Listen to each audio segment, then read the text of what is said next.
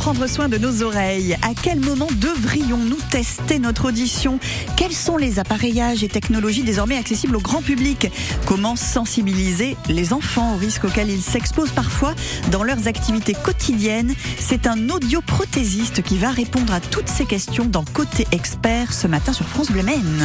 Côté Expert jusqu'à 10h sur France Bleu Maine. Et si vous avez une question, c'est au 02 43 29 10 10. Jocelyn Guillaume, bonjour.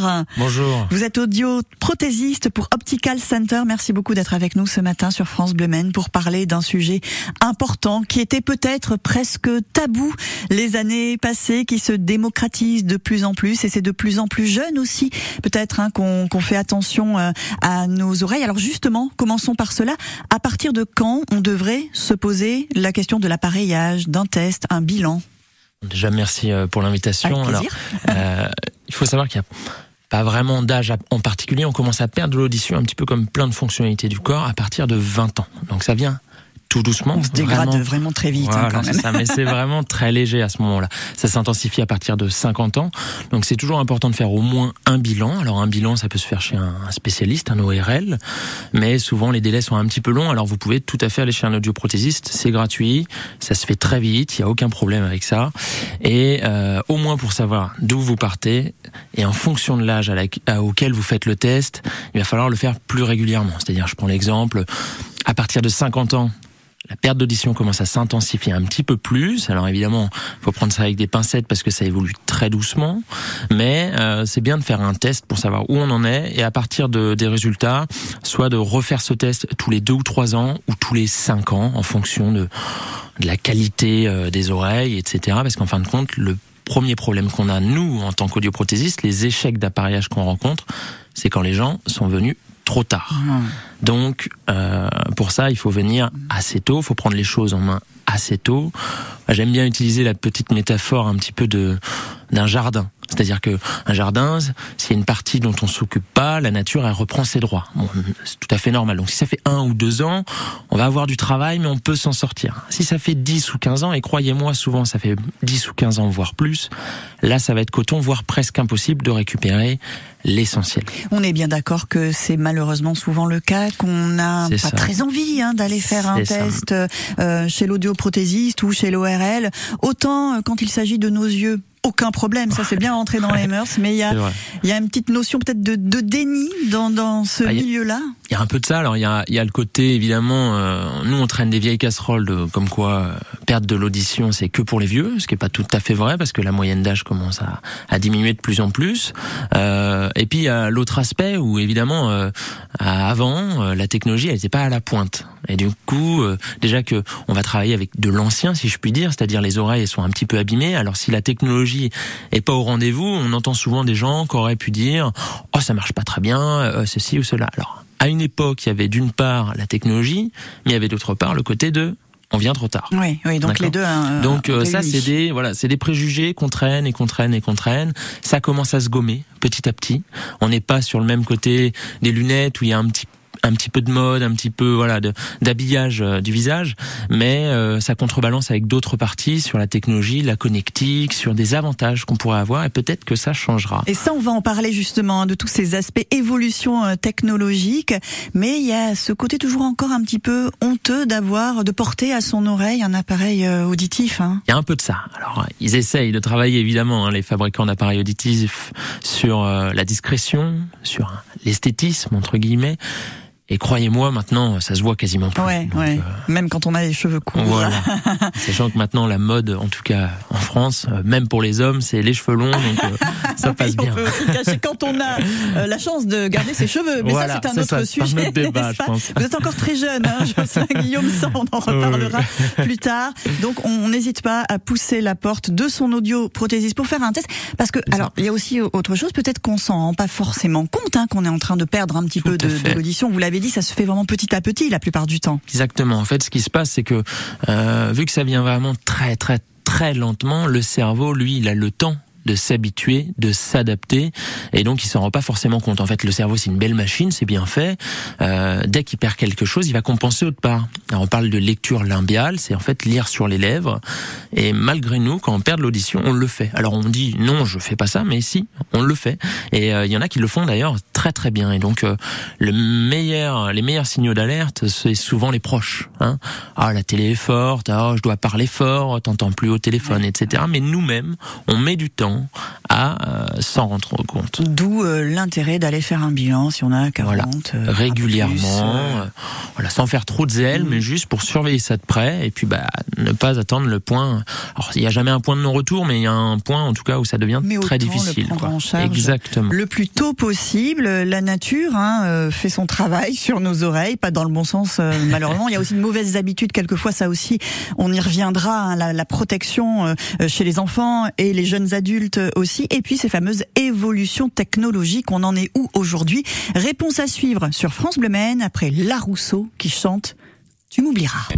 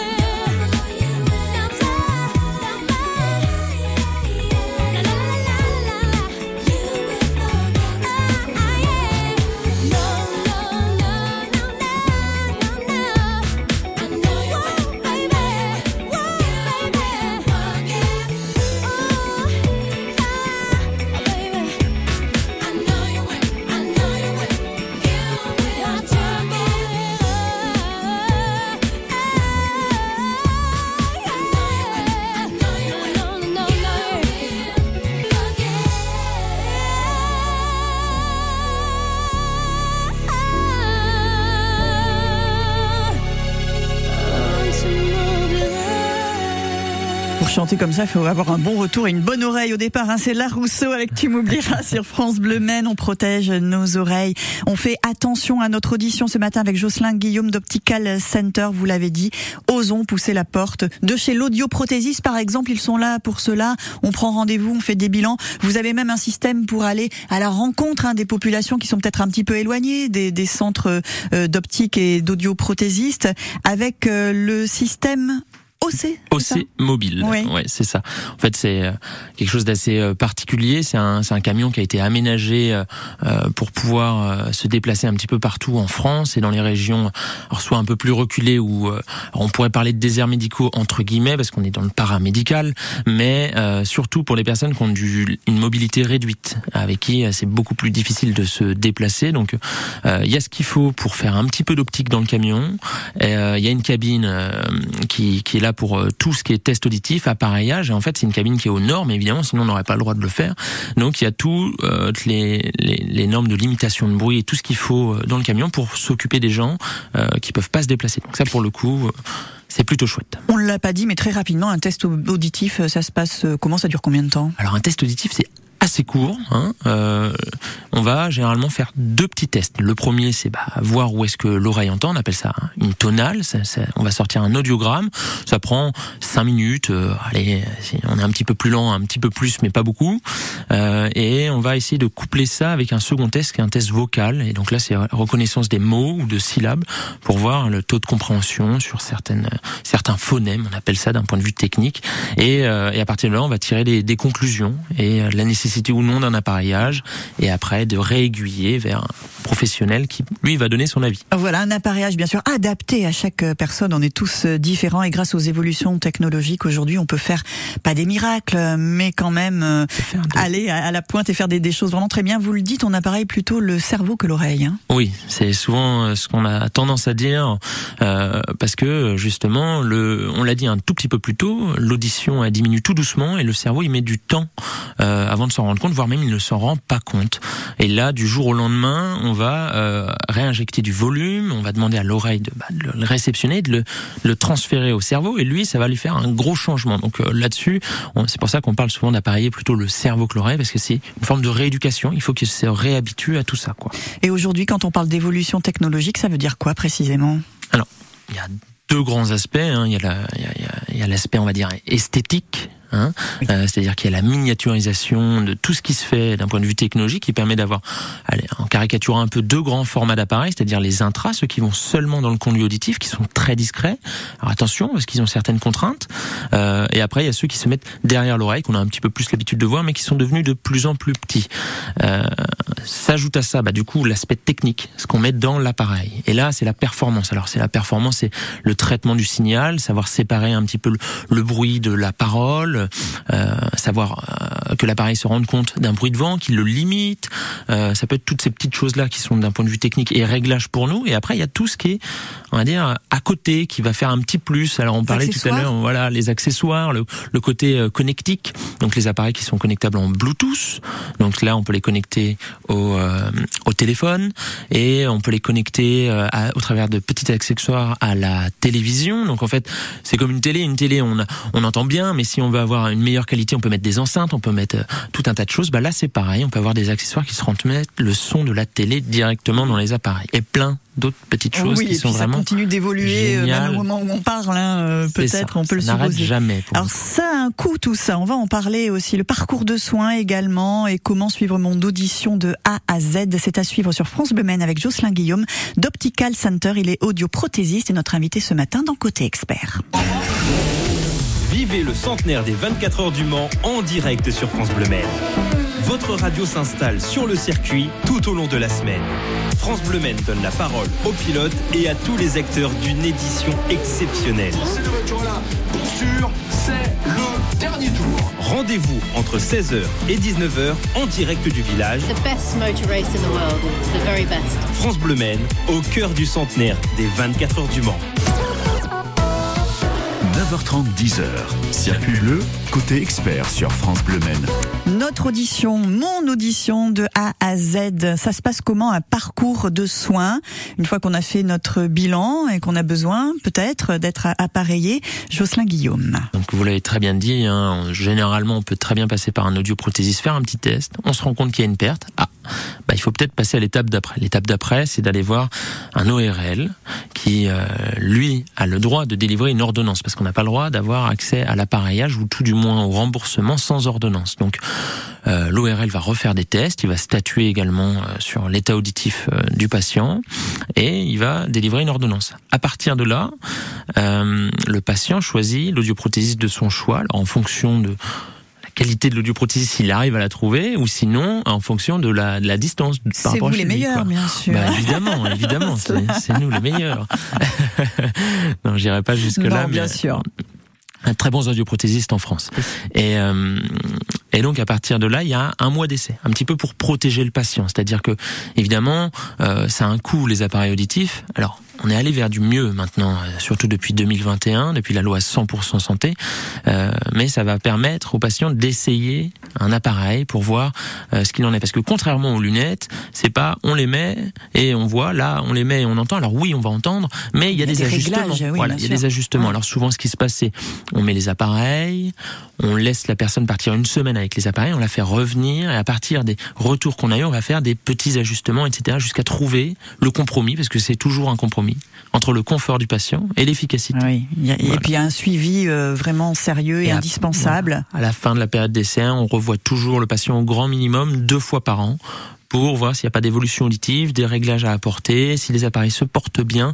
Il faut qu'il y ait un suivi poussé et approprié pour chaque patient. Et on va faire un devis peut-être avec sa mutuelle. Enfin, je sais pas comment ça se passe en fonction chacun de son contrat, bien voilà, sûr. Pendant cette période d'essai, on va, nous on va se renseigner auprès de la, de la, mutuelle pour connaître les remboursements de la personne, lui dire bon, bah, il bah, y, a, y, a, ce budget-là qui est alloué en fonction de vos de ce que vous vous pouvez mettre. Est-ce que on peut aller vers ce type d'appareil ou, un autre format? Et, et en fonction de ça, on va essayer de, de, de, de réaliser le meilleur appareillage possible pour pour le patient et pour un confort euh, de vie qui sera d'autant meilleur qu'on va s'y être pris le plus tôt possible, comme vous l'avez bien signalé euh, ce matin. Jocelyn Guillaume, on vous garde encore quelques minutes euh, avec nous. On va évoquer la protection de nos oreilles, hein, sans parler forcément de diminution auditive. On a des habitudes qui sont pas très bonnes. Nous, on porte des casques toute la journée, par exemple. Les enfants, les jeunes aussi, avec la musique parfois très très fort. J'imagine que c'est pas très bon pour nos oreilles. Vous nous donnerez quelques conseils dans les prochaines minutes sur France Bleu Maine.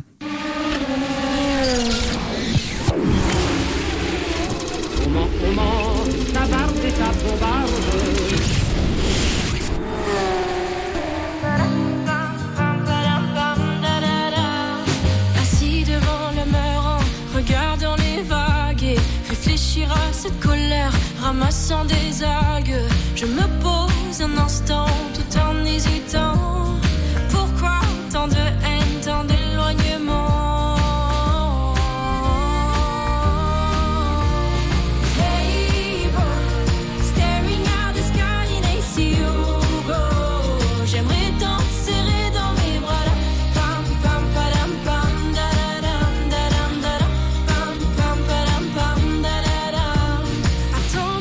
J'aurais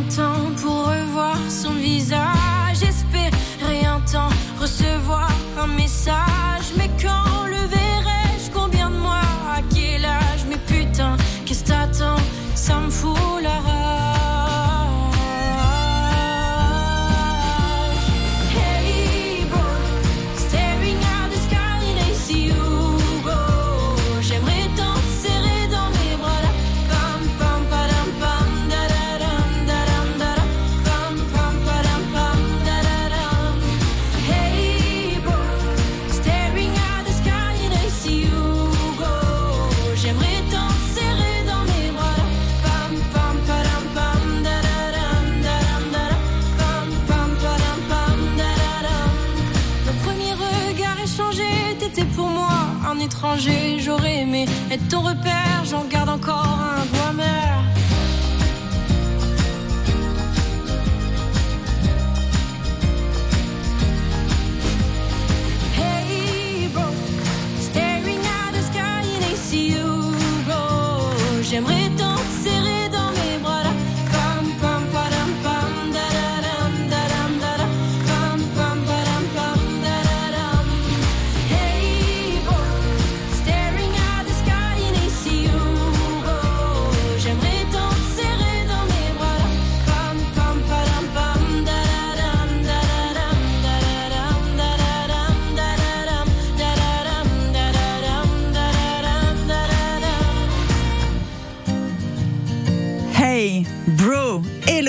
Sur France Bleu Maine. Dans Côté Expert, ce matin, on parle de notre audition.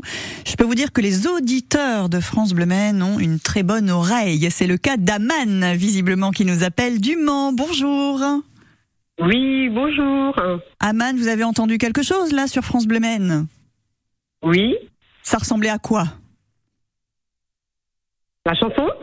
La chanson Ouais, ok. Juste avant, un bruit Et, de voiture peut-être Euh, J'appelais à, j'appelais à la base, en fait, pour faire plaisir à mon mari, parce qu'il rêve d'aller aux 24 heures et euh, j'appelais pour gagner les places. Ah, et vous pensez que vous avez gagné des places pour le circuit Vous savez qu'il n'y en a plus du tout, hein, c'est à guichet fermé. Mais vous êtes sur sais, France Bleu Maine, Aman. C'est pour ça que j'appelle depuis euh, plusieurs jours pour tenter de les gagner. Et aujourd'hui, vous y êtes arrivé, Aman. Génial, je suis super contente. Quel beau cadeau pour votre mari. Il est avec vous là en ce moment? Non, non, euh, il, il dort, il travaille de nuit, donc il aura l'heureux de surprise à son réveil. Il se réveille vers quelle heure? Euh, 2h30. Ouais, ok. Alors là, je suppose que vous avez hâte de lui dire ce que vous avez fait pour lui ce matin. Vous irez avec Oui, lui fait pour lui. sur le circuit J'irai avec lui. Oui, j'irai avec lui, passé- puisqu'il est passionné de voiture, Oh, donc euh, je lui fais un beau cadeau là. Ah, bah, je pense Et, que là, au euh, réveil, je vous remercie d'y contribuer Ah bah, également. on est ravis de vous faire euh, ce cadeau. On se voit là-bas sur le circuit. Vous venez nous voir hein, sur euh, le village France Bleu Maine qui sera installé à Man. Et Oui, quelle est la radio d'ailleurs qui vous offre les plus beaux cadeaux? Je voulais juste vérifier ça avant de valider vos places à Man. Oui, la radio la plus géniale, la- c'est France Bleu. C'est France Bleu Maine. France Bleu Maine, oui, effectivement. Émotion. Merci d'être avec nous euh, ce Oui, matin. l'émotion. Oui, oui. Je, je m'attendais pas à être prise parce que j'avais déjà fait des tentatives et je me suis dit bon. Dans- en temps normal, je suis pas chanceuse, donc euh, j'ai tenté le coup pour le coup et là, je suis encore euh, émue et étonnée. Elles sont pour vous les deux places hein, pour aller sur le Merci circuit pour suivre la course samedi et dimanche. Merci beaucoup Aman. Je Passez une beaucoup. très belle journée. Belle journée Aman. Merci On est toujours en compagnie de Jocelyn Guillaume euh, d'Optical Center Audio Prothésiste et ça nous permet de faire un lien parfait puisqu'on voulait parler de protection de nos oreilles. Quand on arrive sur le circuit la première fois, je peux vous dire que ça s'entend. Je sais pas si vous avez eu l'occasion d'y aller. euh, J'ai J'ai- déjà mis les pieds une fois. voilà. ouais. Et c'est vrai qu'on est saisi hein, par le Tout à bruit. fait, ouais. On conseille alors d'avoir des, des protections auditives, pourquoi pas un casque. Euh, ce genre de bruit, ça peut être vraiment désastreux, traumatisant hein, pour les oreilles. Il faut vraiment les protéger. Ça peut être désastreux. Alors après, encore une fois, je vais pas trop m'avancer parce qu'il faudrait que je le mesure, mais euh, mais en fait, c'est toujours un, un ratio en fait entre la, la puissance sonore, le niveau en décibels en fin de compte, et le temps d'exposition. Donc euh, on peut on peut prendre les 24 heures du Mans où du coup pour le coup dès le départ ça envoie et ça fait beaucoup beaucoup de bruit. Après il y a y a tout un ensemble dans la course et donc vu que ça ça dure un certain temps, le temps d'exposition est là. Donc c'est vrai qu'il faut faire un petit peu attention à tout ça. Dans l'idée, euh, c'est de temps en temps, si possible, hein, de s'éloigner euh, du bruit ou alors de venir avec des protections auditives. Oui. Ah, mais il y en a Hein partout sur le circuit de toute façon à destination du public bien sûr. Hein. Des important. bouchons d'oreilles, des casques aussi. Et puis la musique qu'on écoute euh, trop fort, ça c'est un conseil aussi qu'on peut donner euh, aux Ouais, jeunes alors, qui nous on- écoutent jamais de toute façon. On a des petites infos par rapport à tout ça. C'est vrai qu'il y a beaucoup plus d'écouteurs ou de casques hein, qu'on met euh, toute la journée pour pour la musique, évidemment. Euh, alors déjà. Essayez à tout prix sur votre téléphone quand vous écoutez de la musique de jamais dépasser euh, la moitié du volume. Si vous êtes au-delà, c'est déjà souvent un petit peu trop. Après une demi-heure d'écoute, essayez de retirer le casque ou les écouteurs pour aérer un petit peu votre oreille, la laisser se reposer, et puis après vous pouvez y retourner entre guillemets. Il n'y a aucun problème à écouter énormément de musique si on répète, si on respecte quelques petites règles. Voilà, règle de précaution. Merci beaucoup Jocelyn Guillaume, audioprothésiste chez Optical Center d'être venu ce matin dans Côté Expert sur France Bleu Maine. Très belle Merci journée à à vous. vous.